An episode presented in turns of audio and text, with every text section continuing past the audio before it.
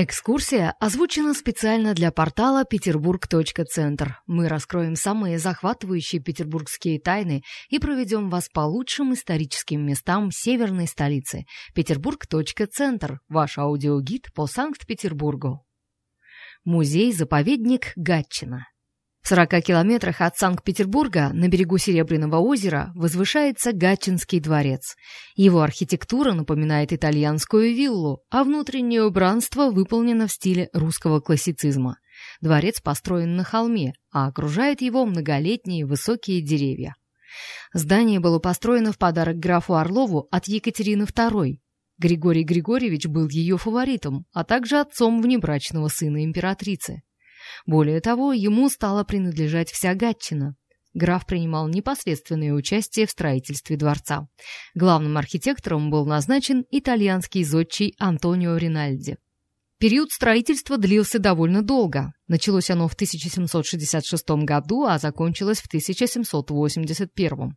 Дворец представлял собой трехэтажный корпус с прилегающими к нему с двух сторон башнями. На них установили часы и громоотвод. Дальше здание с одной стороны расширялось кухонным, а с другой — конюшенным каре. Внешняя отделка была выполнена известняком, привезенным из пригорода Гатчины Парицы. Стены вестибюля и парапеты были оформлены пудовским камнем, известным как известковый туф. Сведения о внутренней отделке Орловского времени не сохранились.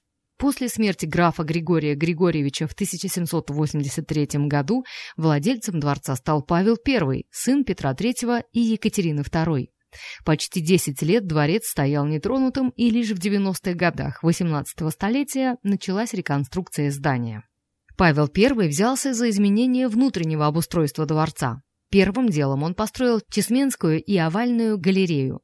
Затем пришло время для перестройки мраморной столовой, где появились колонны.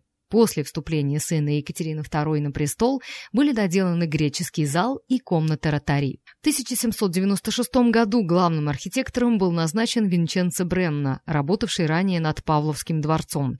Ему было приказано расширить здание для улучшения условий проживания императорской семьи и ее гостей. Архитектор сделал оба каре трехэтажными, а в колоннадах колонны были заменены полуколоннами. Выход в парк с первого этажа основного корпуса был закрыт, а перед главным входом был положен плац.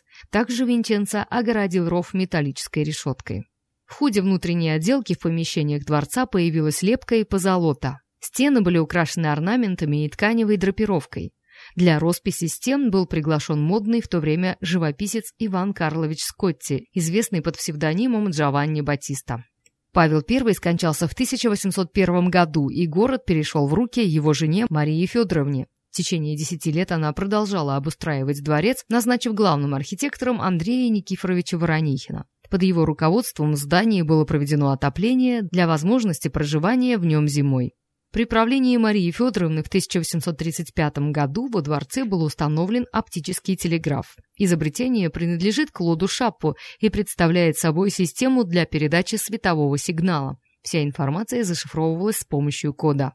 В сороковые годы XIX века за перестройку дворца взялся император Николай I, сын Павла I.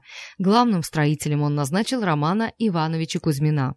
Планах императора была перестройка обоих каре. В них появились подвалы, а стены первых и вторых этажей были увеличены. В итоге они стали высотой с главный корпус, который пришлось достраивать четвертым этажом. Под руководством Кузьмина была выполнена реставрация внутренней отделки основного корпуса и оформлен полотнами с видами Павловки и Гатчины верхний ярус. Вокруг дворца была возведена бастионная стена. В 1851 году Николай I установил перед Гатчинским дворцом памятник Павлу I. В 1917 году дворцу присвоен статус музея, а его директором стал граф Валентин Платонович Зубов, искусствовед и доктор философии. Благодаря его стараниям Гатчинский дворец стали называть вторым Эрмитажем. Во время Великой Отечественной войны здание было сожжено, а затем взорвано. Многие ценные экспонаты были уничтожены, остальные украдены немецкими войсками. На одной из стен, которая сохранилась со времен военных действий, была оставлена надпись «Здесь были мы, сюда мы больше не вернемся. Если придет Иван, все будет пусто». В послевоенные годы в восстановленном здании находилось военно-морское училище, а потом в НИИ электростандарт, и только в 1985 году дворцу был возвращен статус музея и состоялось его официальное открытие. Возрождением дворца занимался архитектор Михаил Михайлович Плотников, который восстановил не один памятник архитектуры в пригородах Петербурга. Сегодня в состав музея и заповедника также входит Приоратский дворец и два парка – Дворцовый и Сильвия. Приоратский дворец построен в стиле средневековых католических зданий и отличается отсутствием симметрии. Его архитектором выступил Николай Александрович Львов. Дворцовый парк поражает своей красотой и размахом. На его территории расположены несколько садов. Среди них английские, голландские и ботанические сады, водные и лесной лабиринты и остров любви. Также в состав музея и заповедника входит парк Сильвия. Он построен по подобию парка с таким же названием, который находится во французской усадьбе Шантии. Архитектором Гатчинского леса, именно так переводится Сильвия, стал Винченцо Бренна. Интересные факты. Некоторые исторические факты указывают на то, что город Гатчина был отдан в дар графу за организацию дворцового переворота 1762 года. Благодаря этому историческому событию был свергнут с престола Петр III, муж Екатерины II. Спустя четыре года Екатерина стала императрицей. Некоторые источники утверждают, что дворец был построен по подобию английских средневековых замков. Это ошибочное мнение сложилось от информации о частных визитах Антонио Ринальди в Англию. Неблагополучное финансовое положение графа Орлова не позволило ему построить дворец по первоначальной задумке. Тем не менее, он отвечал всем архитектурным требованиям и последним веяниям моды. В 20 веке Гатчинский дворец стал съемочной площадкой для нескольких отечественных фильмов, в их числе «Левша», «Юнкера» и «Три мушкетера» 2012 года выпуска.